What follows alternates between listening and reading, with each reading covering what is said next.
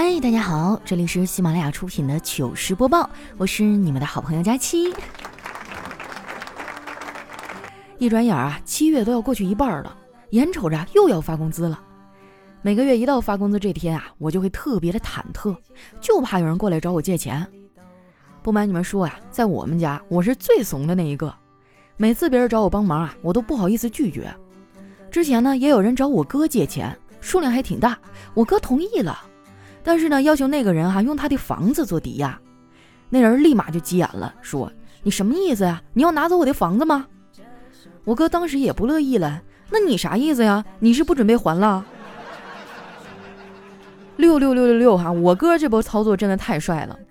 客观的来说啊，我哥呢还算是个不错的男人，对外特别刚，遇事呢也不退缩。对内呀，却很疼媳妇儿。我哥疼媳妇儿啊，在我们老家都出了名了，街坊四邻都知道我哥惧内。今年过年回家的时候啊，邻居大哥还拿这事儿逗我小侄子。他说：“小辉儿啊，你们家谁说了算呢？”小辉儿说：“肯定是我爸爸呀，我爸说什么，我妈都会说好。”我当时还一阵感慨啊，觉得这孩子情商挺高的。还知道在外面哈维护自己亲爹的面子，没想到啊这熊孩子接着说：“我爸爸经常说，我去拖地了，我去洗碗了，我去做饭了，我去上班了，我妈都会说好。”这小东西啊，嘴上也没个把门的，啥都往外说。不过我哥呢，从来都不在乎这些，除了疼媳妇儿啊，我哥对孩子也挺好的，平时接送两个孩子上下学。小侄子的作业啊，基本上都是他辅导的。小侄子有啥事呢，也愿意跟我哥说。有一次考完试啊，他把答题卡拿回了家，我哥看到了就问他：“哎，你们现在的答题卡怎么像彩票一样啊？”小侄子啊想了想说：“其实性质也差不多。考试全靠蒙，蒙对一个算一个啊。”这大概就是小辉这样的学渣的心理状态。我看小辉儿哈，就是身在福中不知福，天天就知道玩，也不好好学习。其实学生时代啊是最幸福的时候，等将来他上班了，就知道生活的不容易了。就不说别人哈，我觉得我自己就挺不容易的。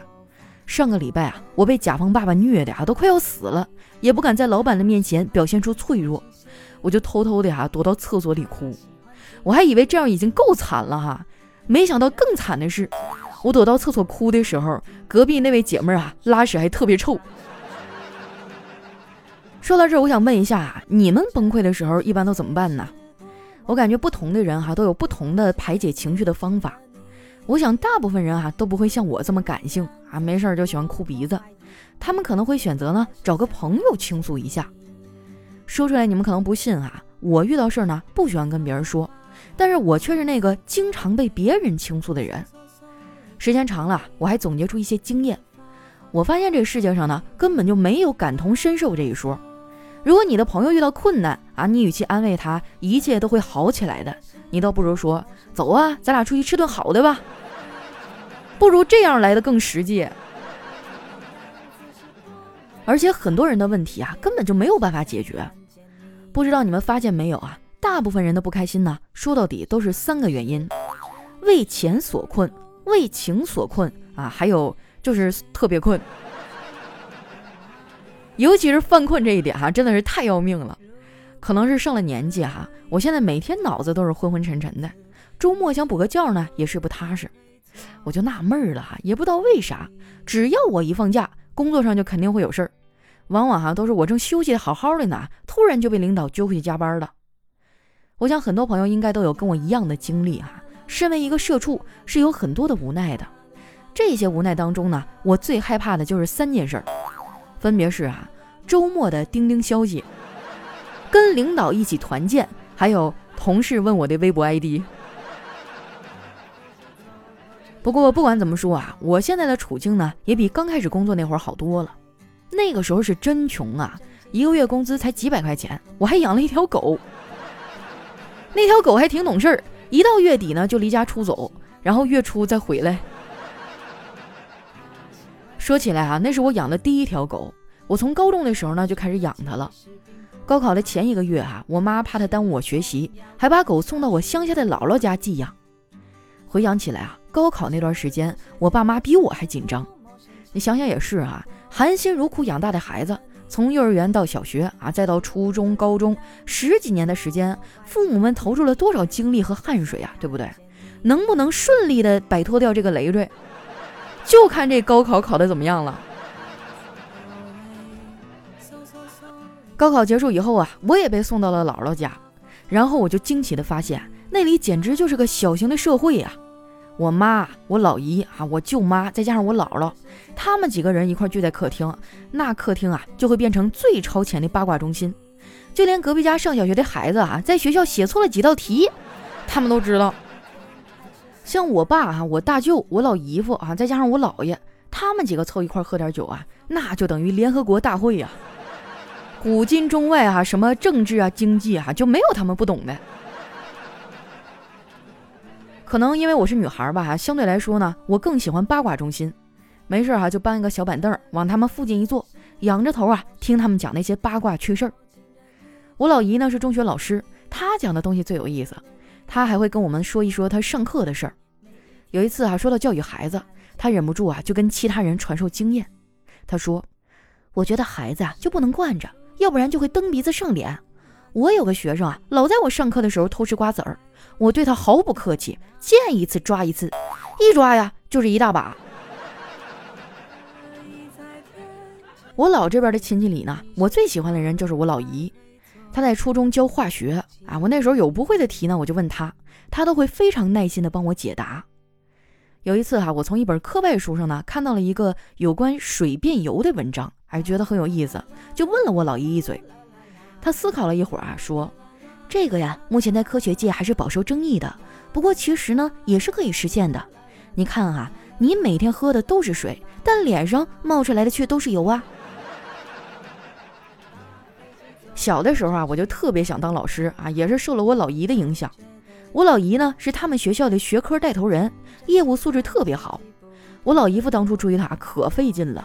第一次表白就被我姨给拒绝了，拒绝的理由呢是他只想要平淡的生活。我老姨夫给不了他这样的生活，哎，当时我姨夫都懵了，心想这是夸他呢还是损他呢？就追问了一句：“这话什么意思呀？为啥我就给不了你平淡的生活呀？”我老姨哈就无奈地说：“因为你长得实在是太刺激了。”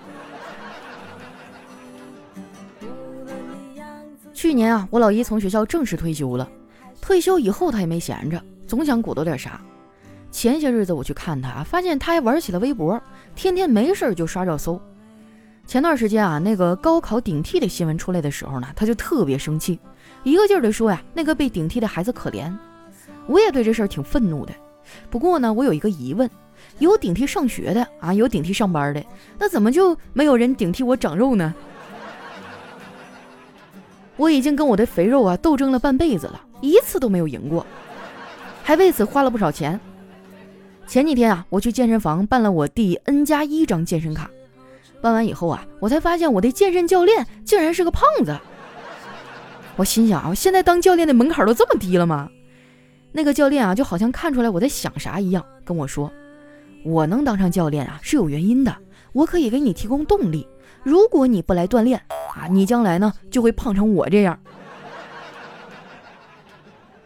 关于我胖这个事儿呢，不同的人啊有不同的看法。我觉得吧，我的胖呢就是基因里带的，毕竟我们家没有一个瘦子。我妈却不这么认为，她觉得我胖啊，就是因为外卖吃的太多了。你们说哈，这跟人家外卖有啥关系啊？不承认不行，外卖啊简直是现代人类最伟大的发明之一。下厨做饭啊，最起码要用一个小时，而叫外卖呢，就能节省很多时间。我妈对我这个理由啊，就非常的不屑。她说：“是下单是很节省时间，但是你光是思考外卖吃什么，至少也得花一个小时啊。”就算我妈说的对啊，但是这也没办法证明吃外卖就会让人变胖啊。我周围很多人都说啊，外卖不健康，我也仔细的琢磨了一下。然后呢，就想出一个绝佳的创业项目，一个呢可以帮助所有人大幅度减轻体重的外卖美食应用。它的工作原理呢只有一句话，就是你下单，我们不送货。希望大家能一如既往的支持我哈，让我顺利的启动这个造福众生的项目。我和丸子也说了这项目，听我说完啊，丸子沉默了一会儿，说：“佳琪姐，你最近是不是压力太大了呀？不行，你请个年假出去玩几天放松一下吧。”我说：“不用了，我现在挺好的呀。”那你这脑袋瓜子里咋天天想些乱七八糟的呀？你是遇到瓶颈期了吗？咋想起来要创业了？我说没有啊，不是吹牛，我这个人啊，就好像从来没有过那种走到了瓶颈期的感觉，因为我的人生哈，一直都保持待在平底儿。丸子看我有点失落，赶紧岔开话题。佳琪姐，我昨天和叨叨去水果批发市场买了好多水果，你喜欢吃什么？我去给你拿。我认真思考了一会儿啊，说，嗯，我喜欢洗好的吧，切好的也行，我更喜欢吃。然后啊，丸子就给我拿了半个西瓜，上面呢还插着一把勺子。我对他这种敷衍的态度啊，非常的生气，一口气儿啊就把那半个西瓜都吃了。吃完以后，我这肚子就开始疼了。把丸子吓坏了，拉我去了医院。给我看病的医生呢是个和蔼可亲的中年大叔。他问了我几个问题以后啊，就让丸子带着我去输液。哎，我发现啊，现在的医院服务真是到位。我开始打点滴的时候呢，旁边女孩的点滴啊都已经快打完了。他摁了一下那个铃，护士马上就过来了。他对女孩说：“你快输完了吧？用手机自拍了吗？没拍赶紧拍啊！一会儿我要拔针了。”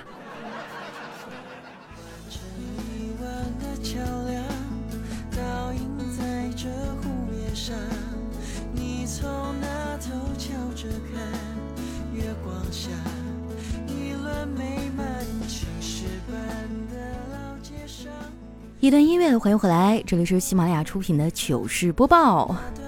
哎，有没有听出我今天心情特别好？因为我回家啦！啊，昨天回到哈尔滨，哇，一下飞机，整个人心里都敞亮了。因为这一段时间上海一直下雨嘛，我感觉我都快发霉了。然后从机场出来哈，我觉得我这心啊，一下就放晴了。天高云淡哈，空气清爽干燥，然后路两旁的树哈也都特别的高大挺拔。我去那种感觉怎么说呢？就是心里特别开阔吧。相比之下，我觉得南方的天气还是太阴柔了，就像一个甜美多汁的少女，就一到七八月份啊，就水多。啊，我没别的意思啊，我说的就是成天下雨，受不了啊！我真的希望在家能多待几天。那接下来时间哈，分享一下我们上期的留言。想要参与互动的朋友呢，记得添加我的新浪微博和公众微信，搜索主播佳期，是佳期如梦的佳期。首先这位呢叫佳期，瘦到了四十五公斤，哎，这是不可能的，我跟你讲。他说佳期啊，别人的童年都是赤橙黄绿青蓝紫，我自打听了你的节目啊，我的童年就变成了赤橙黄黄黄黄黄，然后我就卡住了。佳期啊，你陪纯洁的我。不是这跟我有啥关系啊？我们的节目呢不建议十八岁以下的听众听啊，请在父母的陪同下观看。下面呢叫牛家黑狼，他说刚看完你公众号推送的文章哈，也发了评论，觉得自己现在虽然穷，但是还能喝着乌苏啤酒，嚼着辣豆干，听着佳期的声音，也算是挺幸福的。顺带问一下啊，佳期啊，你是不是忘了自己还有一个抖音号了？呃，这个。不是，我觉得吧，我不是靠脸吃饭的主播，所以我平时真的就不怎么玩儿。但如果你们的呼声特别高，又特别想看我露脸的话呢，你可以留在下方留言区啊。如果人特别多的话，那我就经常发一发。主要是吧，我平常在家里我就不怎么化妆，然后每次一出镜呢，你还得描眉描眉画粉的，感觉有点费劲。能让我克服懒惰的，只有你们的大力支持了。反正你们看着办啊。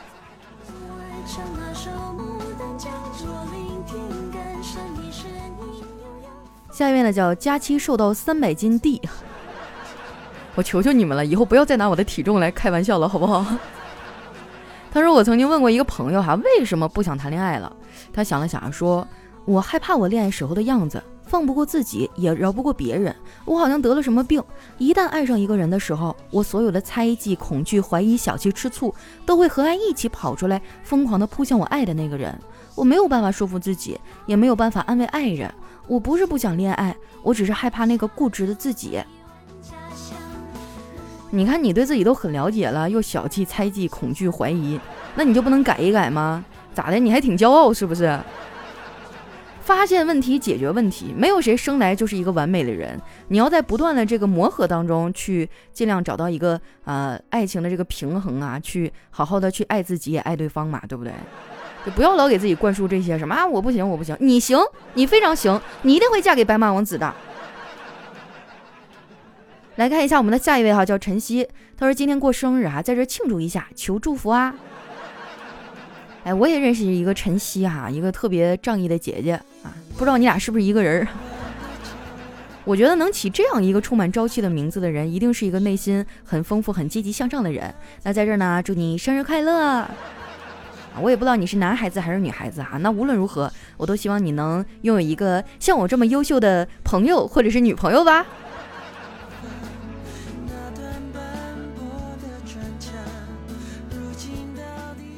下一位呢叫打个大葡萄，他说听佳期两年了，今年考上研究生了，感谢佳期在每个孤独的夜晚陪我入眠。哎，就每次一看到这种消息啊，我都特别欣慰啊！你别看我是个学渣，我学习不咋地，我的听众们都可厉害了呢。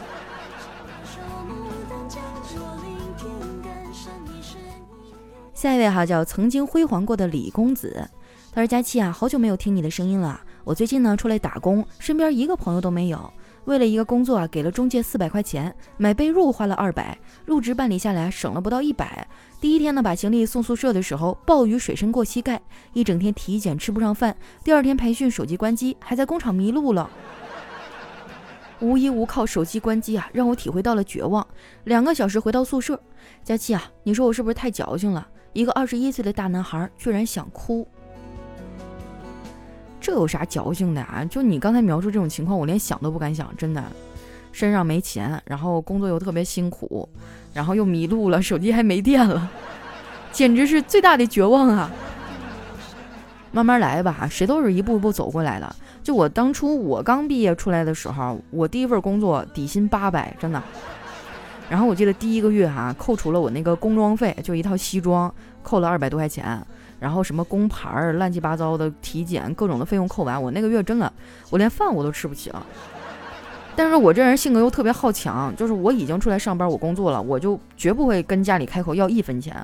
然后我觉得那个月真的过得我终生难忘，特别辛苦。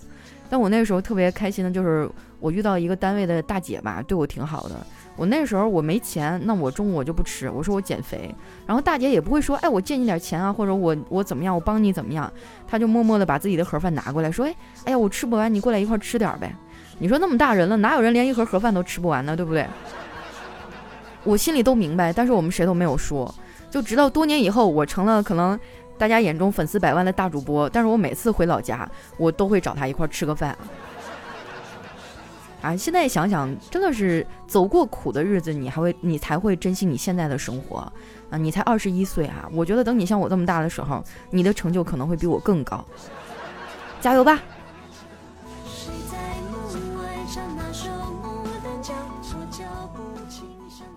下一位呢，叫猫临天下，他说我刚刚给佳期啊赞助了六十喜钻，然后我惊讶的发现，才六十我就霸榜了。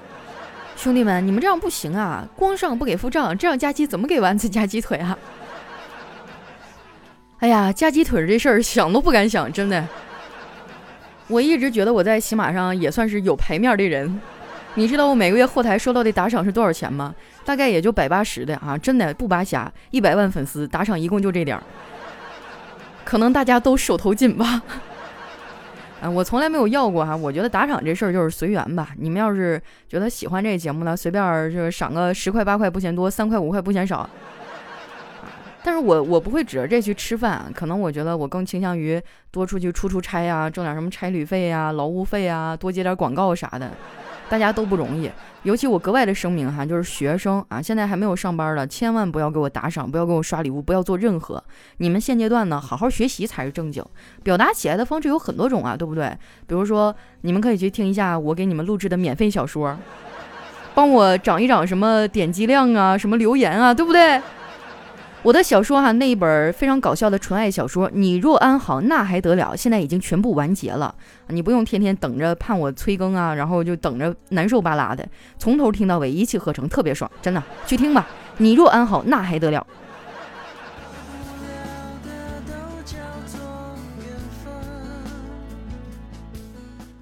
下面呢叫听友二四四七三九七二四。他说：“佳琪啊，我大学毕业七年，教高中七年，第六年就听你了。这六年呢，我经历了几件大事儿。虽然目前身体方面有一些不好，但总被命运眷顾着。曾经因为和男朋友异地，工作必须调动，差点就放弃编制来长沙了。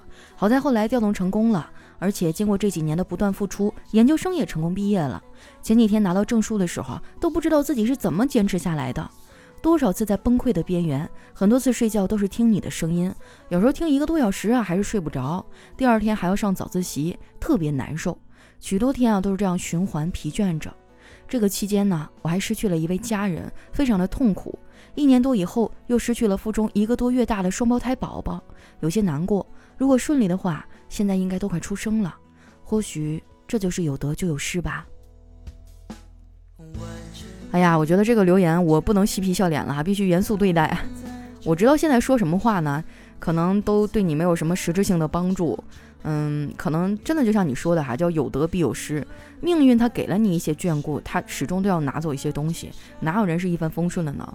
但是我觉得哈，将来你一定还会有更加聪明、更加可爱的宝宝。你可以把你更多的爱放到他的身上，我们一块加油，好不好？嗯，你觉得自己难受的时候，你就想想我。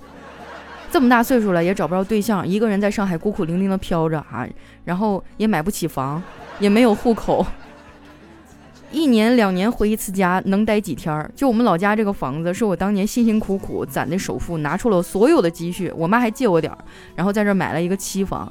后来这房子交房到现在哈两年了，我待的时间一共都不超过二十天。每个人都在不同的轨道去挣扎着，去奔波着哈。不要羡慕别人，也不要埋怨自己的生活，我们就过好自己的得了，好不好？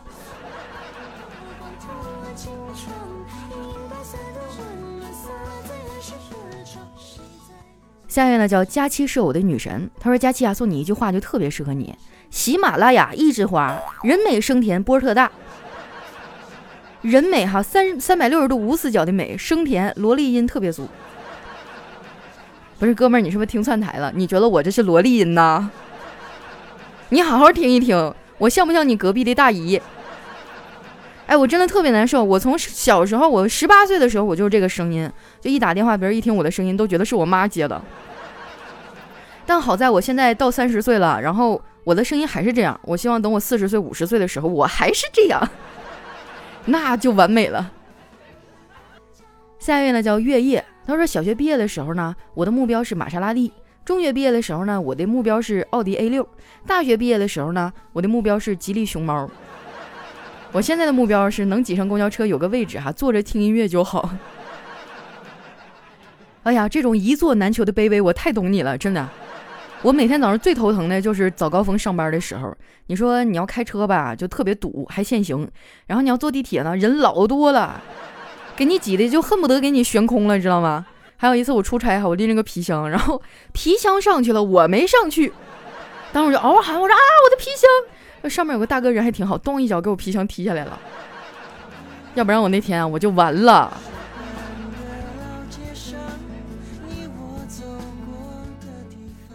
下面呢叫祥子大叔六六九九，他说有一天哈，我说妈，我是不是你亲生的呀？当然是啦。那那我想换苹果叉。哎呀，那年冬天哈，雪下的特别大。我跟你爸赶路的时候呢，听见旁边的垃圾桶里有动静。妈，我有钱啊！我跟你爸过去一看啊，原来是条狗。但是呢，还差两千。狗嘴里叼着你呀！哎呀，这想要点钱也太难了。哎，我发现哈，就关于自己是从哪儿来的这个，全中国的父母哈有各种各样的答案。反正比较集中的哈，要么就是从垃圾箱里捡的，要么就是别人送的，反正就是总归就不是你爸妈生的。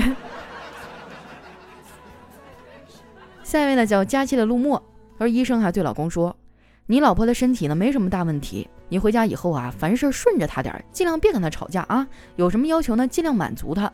最好呢，一年带她出去旅游两次，让她保持精神愉悦，很快就会好起来的。然后老公回家还对老婆说：“老婆，大夫说你这病没治了。”算下来好像换个老婆更省事儿，是吗？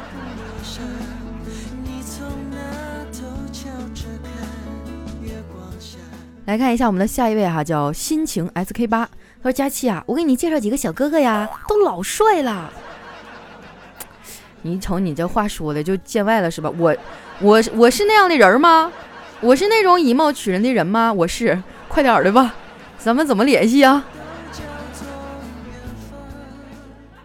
哎呀，现在真的是哈，这么懂事的听众太难了，太难找了。”来看一下我们的最后一位哈，叫听友二三零四零九四三八。他说：“小黑来到疯人院哈，强烈要求住院。那医生说：你为什么疯了呀？小黑说：穷疯了。医生说：你这病我治不了，你走吧。哎呀，说到现在哈，医生的待遇其实也就一般吧。就曾经我觉得医生高大上哈，穿着白大褂做手术肯定能赚好多钱。但是现在通过几个认识的朋友来讲吧，我觉得这工作也挺苦逼的。”最起码他们的收入跟他们的工作量相比，我觉得还是就是比较低的。每天救死扶伤，崩一身血，然后晚上还得值夜班，搞得夫妻俩直吵架。真的哈，如果你家有孩子哈，想要学医，赶紧把他腿打折。好了，那今天留言就先分享到这儿了哈。喜欢我的朋友呢，记得关注我的新浪微博和公众微信，搜索主播佳期，是佳期如梦的佳期啊。如果说你想了解节目以外的我呢，你可以经常去关注一下我的微博。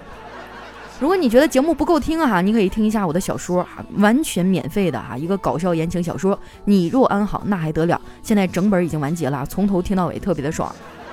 那今天我们的节目就先到这儿啦，大家下期见。